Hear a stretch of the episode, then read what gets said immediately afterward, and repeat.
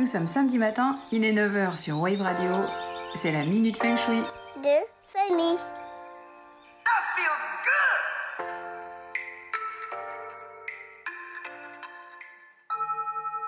Parmi l'enseignement Feng Shui, il existe trois principaux systèmes.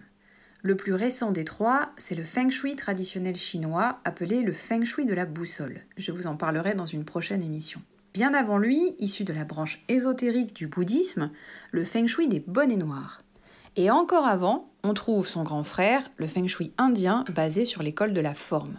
Et c'est de ça dont je voudrais vous parler ce matin. L'école de la forme, comme son nom l'indique, considère que on doit être attentif à la forme des éléments qui nous entourent, qu'elles soient d'origine naturelle, c'est-à-dire tout ce qu'il y a dans le relief, ou construit, donc les routes, les bâtiments, le mobilier urbain, tout ce qui se situe dans notre environnement proche.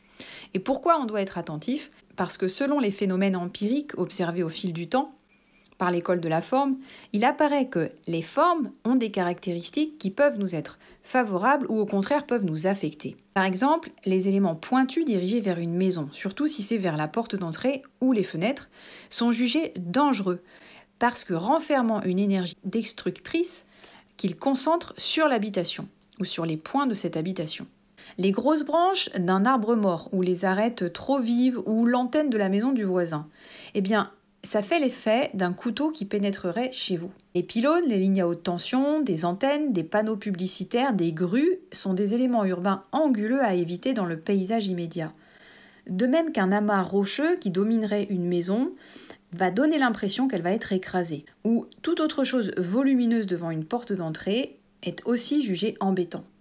Heureusement, il y a toujours des parades en feng shui, donc pas besoin de déménager. Il suffit par exemple d'installer un miroir, du verre ou tout ce qui produit une réflexion visuelle qui va réfléchir l'objet pointu ou volumineux ou jugé dangereux dirigé vers la maison et ça lui renvoie sa mauvaise énergie. L'essentiel est de bien veiller à ce que la totalité de l'objet euh, en question soit reflétée. Des rideaux aux fenêtres un peu épais peuvent aussi absorber les nocivités, mais aussi des images symboliques.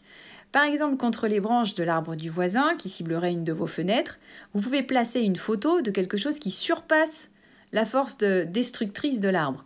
Là, en l'occurrence, ça peut être l'image d'une scie. Faire appel à son imagination et son instinct est souvent la meilleure solution en feng shui. Certaines villes en Asie sont pensées en fonction de cette approche des formes. À Hong Kong, par exemple, vous êtes en droit de demander réparation au gouvernement si certains ouvrages qu'il construit met à mal l'harmonie générale de la ville. Ça coûte une fortune aux dirigeants. Certaines entreprises sont très vigilantes au sujet de leurs voisins. Par exemple, sur le toit de la tour HSBC, vous pouvez voir des éléments qui ont la forme de canon et qui sont orientés vers la tour d'en face, en l'occurrence la Bank of China. Pourquoi? Eh bien, c'est pour contrer les bords pointus de l'immeuble de la Bank of China qui couperaient l'énergie positive et donneraient des mauvaises énergies aux bâtiments environnement, dont la tour HSBC. Si certaines formes sont mauvaises, d'autres sont bienfaisantes. Par exemple, d'avoir une fontaine ou un petit bassin devant la maison, ou des objets circulaires ou arrondis et lisses comme des sculptures, ou des amas de, rochers mais qui sont arrondis. On ne sait pas quels sont les effets réels des formes, et pourtant les anciens, comme les Égyptiens ou les bâtisseurs des cathédrales romanes, les utilisaient pour émettre un certain type d'énergie. À notre échelle, si on réfléchit bien, les traits d'un visage, les courbes d'un corps ou d'un d'un objet provoquent un ressenti, une forme de résonance en nous, positive comme négative. Comme quoi, il y a bien un truc. Sur ce, salut et bon week-end La shui de famille. Retrouvez-moi tous les samedis matins à 9h sur Wave Radio, podcast en ligne sur waveradio.fm.